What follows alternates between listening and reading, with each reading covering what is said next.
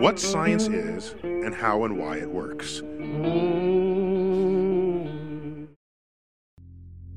Привет, это Генри, и мы начинаем серию видео о специальной теории относительности. Конечно, у нас здесь не университетский курс, но я постараюсь углубиться в конкретную тему сильнее, чем в других роликах на этом канале. Меня вдохновил на эту работу Грант Сандерсон с канала 3 Blue One Brown. Надеюсь, мои видео получатся не хуже, чем его сериалы.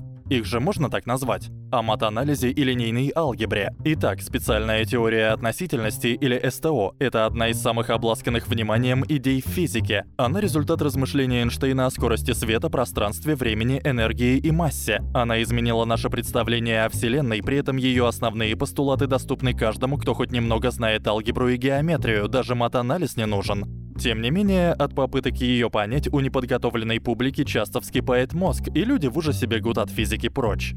На мой взгляд, часть проблемы в том, что в СТО не хватает материала, чтобы выделить под неё отдельный предмет. В результате обычно в учебном плане есть классическая механика, квантовая физика, электромагнетизм и введение в общую теорию относительности. Но специальная теория относительности как отдельный курс редкость, и это при том, что относительность это фундамент современной физики. Как правило, СТО втискивают в начало или конец другого курса, туда, где есть пара лишних занятий.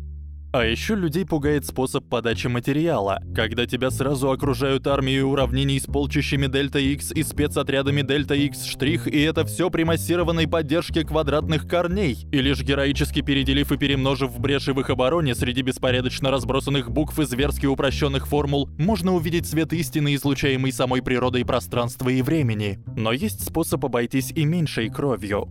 Полагаю, студентов мучают в силу традиции, ведь этой тропой прошёл Эйнштейн. Вот только Эйнштейн уже тогда был профессиональным покорителем научных высот.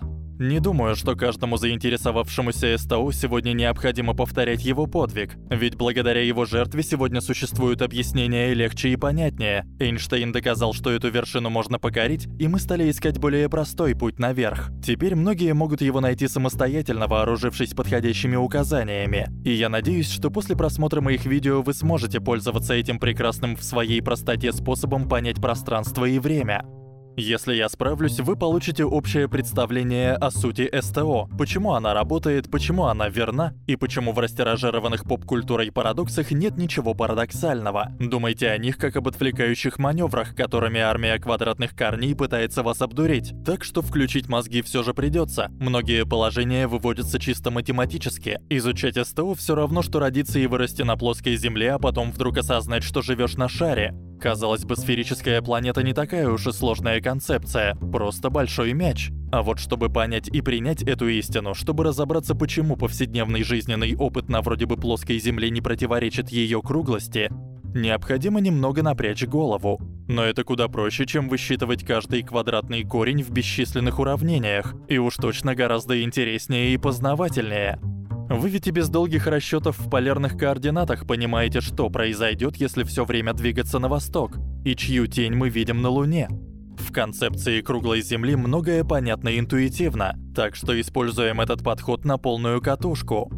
Вдохновившись концепцией глобуса с его наглядной круглостью, позволяющей практически каждому без особой подготовки понять сферическую форму Земли, я создал своеобразный пространственно-временной аналог со встроенной относительностью.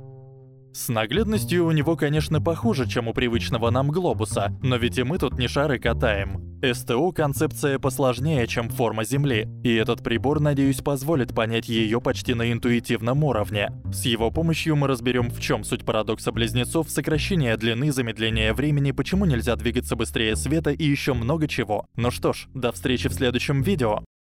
Переведено и озвучено студией Верт Дайдер.